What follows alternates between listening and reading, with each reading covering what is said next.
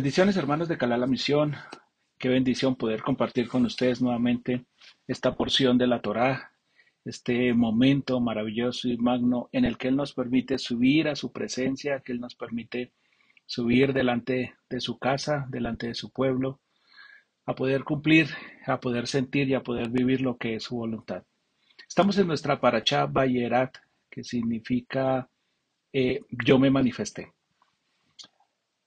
En el libro de Shemot, Pérez 6, Pasud 6, dice, en consecuencia dile a los israelitas que yo soy eh, Elohim, eh, Yahweh, y los sacaré de la opresión de Egipto, los salvaré de sus trabajos forzados, los redimiré con brazo extendido y con grandes actos de justicia, y los tomaré a ustedes como pueblo mío, y yo seré su Elohim.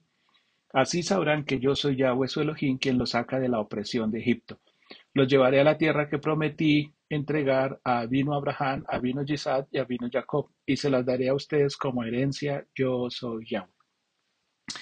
Qué privilegio que a través de esta parashot aquí encontramos eh, siete elementos importantes. Tengámoslo en cuenta, siete elementos importantes que nos ayudan a salir de la esclavitud, que nos ayudan a, a cambiar esa situación en la que vivimos, que nos ayudan a ser diferentes, que nos ayudan a ver las manifestaciones del Eterno. Porque la Torah dice, yo me manifesté. Yo lo voy a colocar con un ejemplo. Yo puedo llegar a determinado lugar, dígase em, a París. En París me van a saludar los que me conocen porque me manifiesto al que me conoce. Pero yo puedo pararme en París, querer mostrarle a todo el mundo que yo tengo todo el poder del mundo, pero nadie me va a poner cuidado porque nadie sabe quién soy yo. Nadie sabe que, que la manifestación que yo tengo tiene grandes cosas y tiene poder, poderosas actuaciones que hacen que nosotros veamos y seamos diferentes.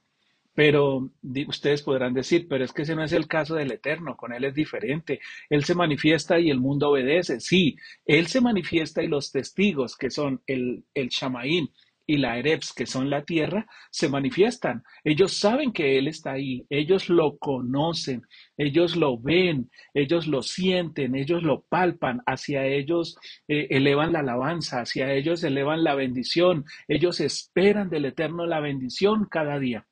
Pero ¿qué sucede con, con el ser humano? ¿Qué sucede con nosotros?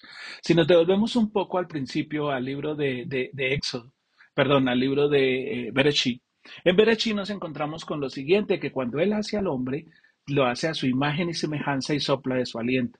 Pero ¿qué sucede? El hombre, a través de Java, toma una decisión. ¿Cuál es la decisión? De conocer, de tener un conocimiento mucho más avanzado, un conocimiento que lo llevará a ser diferente según él, que lo llevará a entender otras cosas diferentes según él, pero se olvidan que los secretos están en Elohim. Yo soy Elohim. La palabra Elohim termina con la letra men al final, que me habla de secretos ocultos. Los secretos no están en la Eretz, que es la, que, es el, la tierra donde fuimos colocados. Los secretos no, están en el Shamaim, que termina con una men cerrada que está en los secretos ocultos. ¿Quién revela los secretos?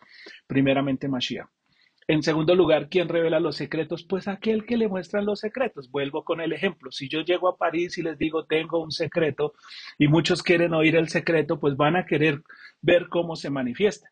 ¿Y cómo se manifestó el Eterno a nuestro amado pueblo Israel?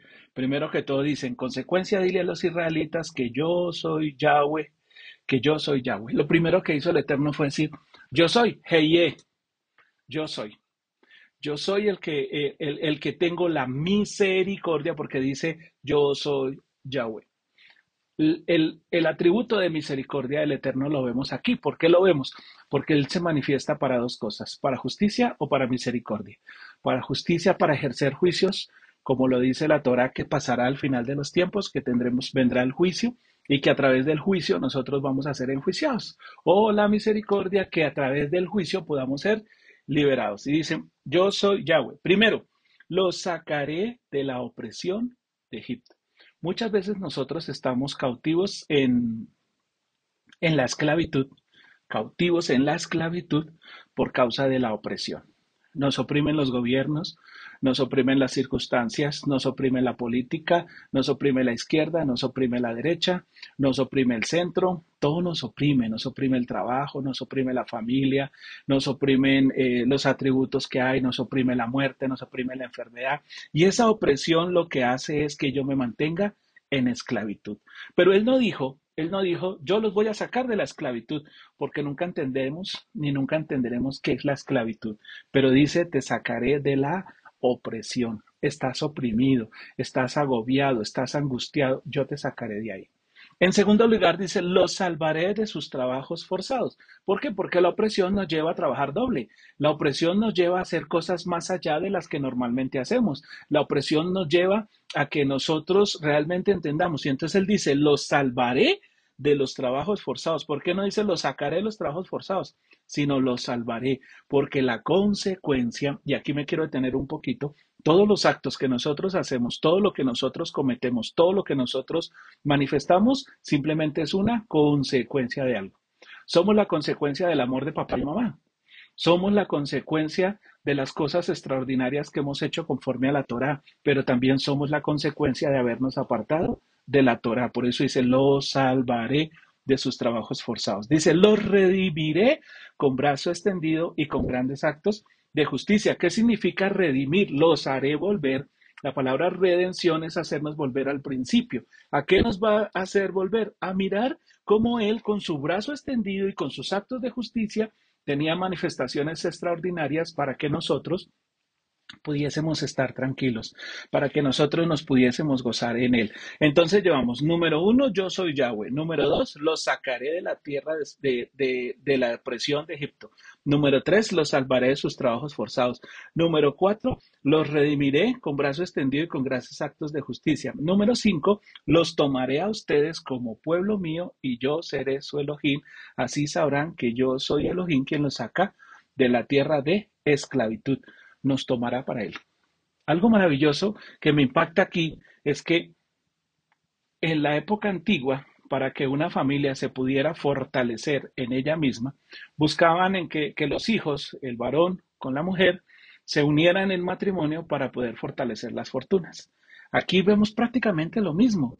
El varón con la mujer, el varón es él, la mujer es el pueblo de Israel, se unen para que la fortuna de los dos sea grande y sea extendible. ¿Cuál fortuna? La fortuna de poder transformar esta creación. Por eso dice, así sabrán que yo soy Yahweh su Elohim, que lo saca de la tierra de la opresión. Aquí encontramos dos puntos.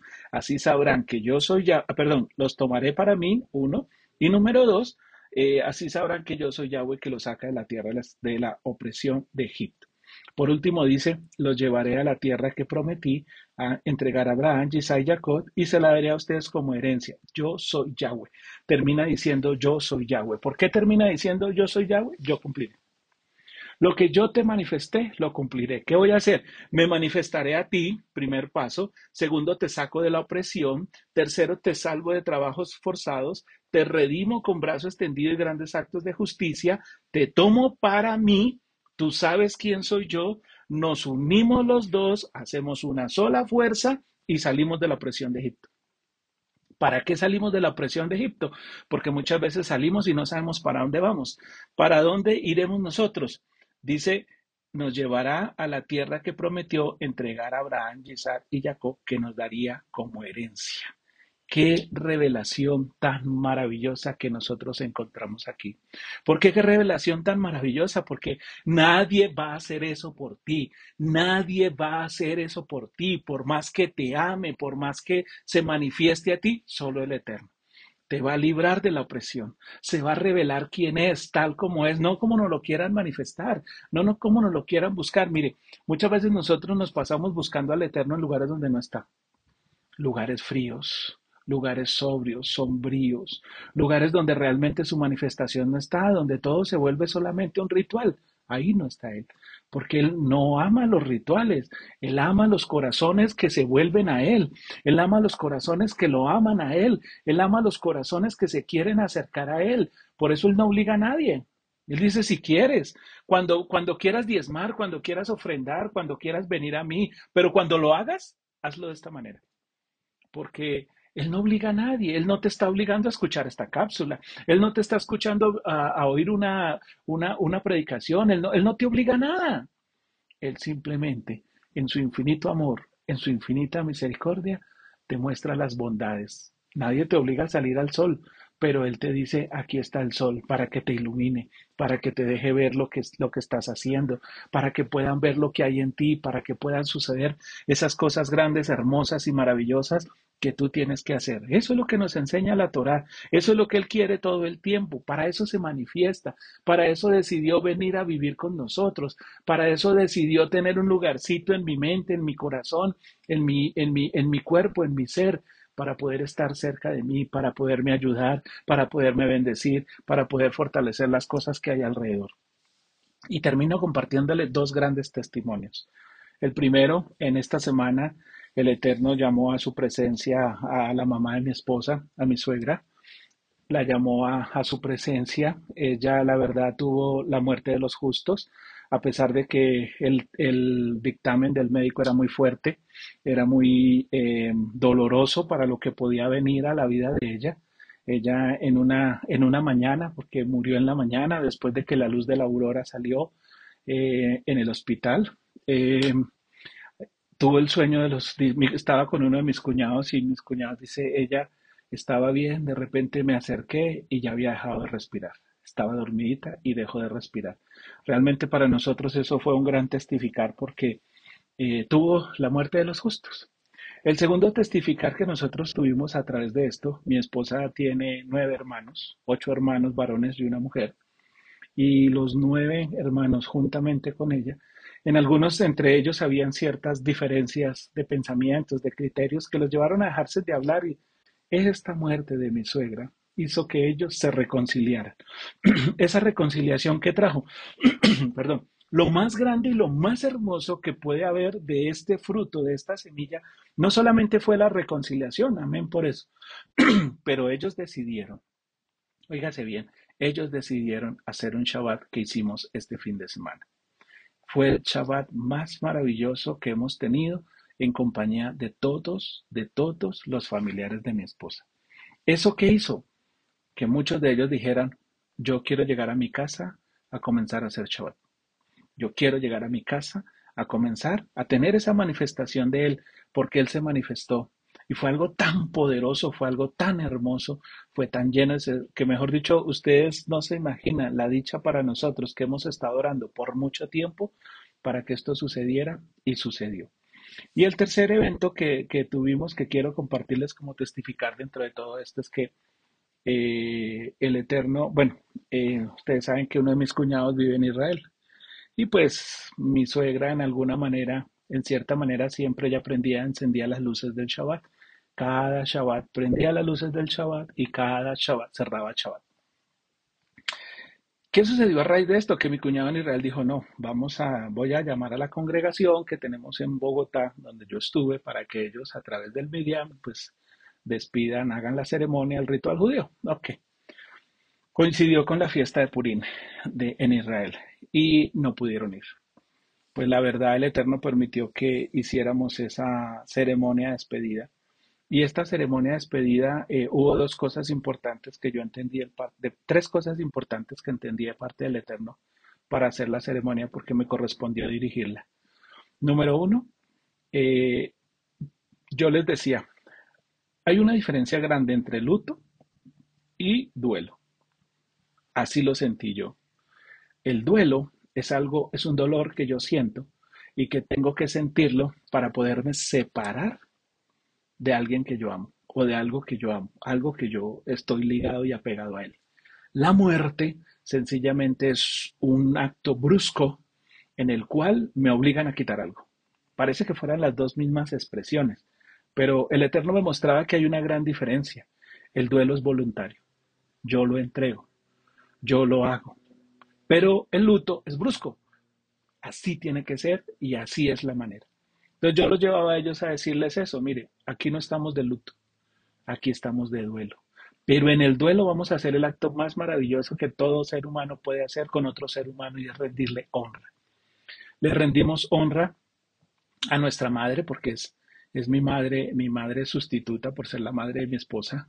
Le hicimos, le dimos eh, toda la honra, glorificamos al Eterno, le dimos honra a nuestra madre y todos en el cementerio estaban aterrados y anonadados de lo que era una despedida de este tipo.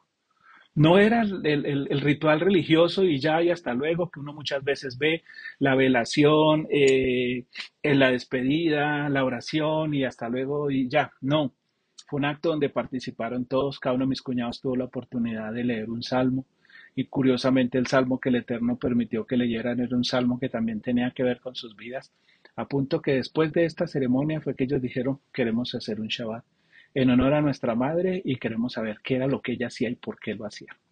¿Por qué les cuento esto? Porque si el grano de trigo no cae y muere, no puede dar fruto. Y el fruto se ha dado. Y ese mismo fruto tenemos que estar nosotros dispuestos, como dice hoy la palabra, los sacaré, los salvaré, los redimiré, los tomaré, seré su Elohim, se tiene que cumplir en nosotros. Pero para muchos va a doler, para muchos va a causar dolor y sufrimiento. Eso es lo que el Eterno nos quiere compartir hoy a través de esta Torah. Me encanta, eh, me alegra volver a, hacer esta porción. Eh, dirán ustedes que las dejé de hacer hace tiempos.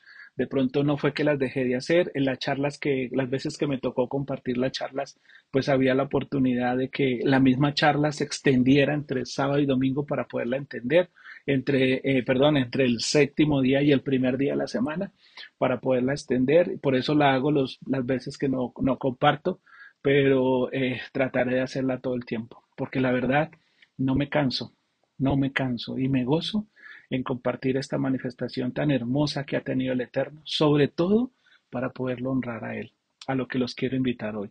Honremos a nuestro Padre, honremos y reverenciemos al Eterno, porque Él traerá bendición para cada uno de nosotros. Bendiciones.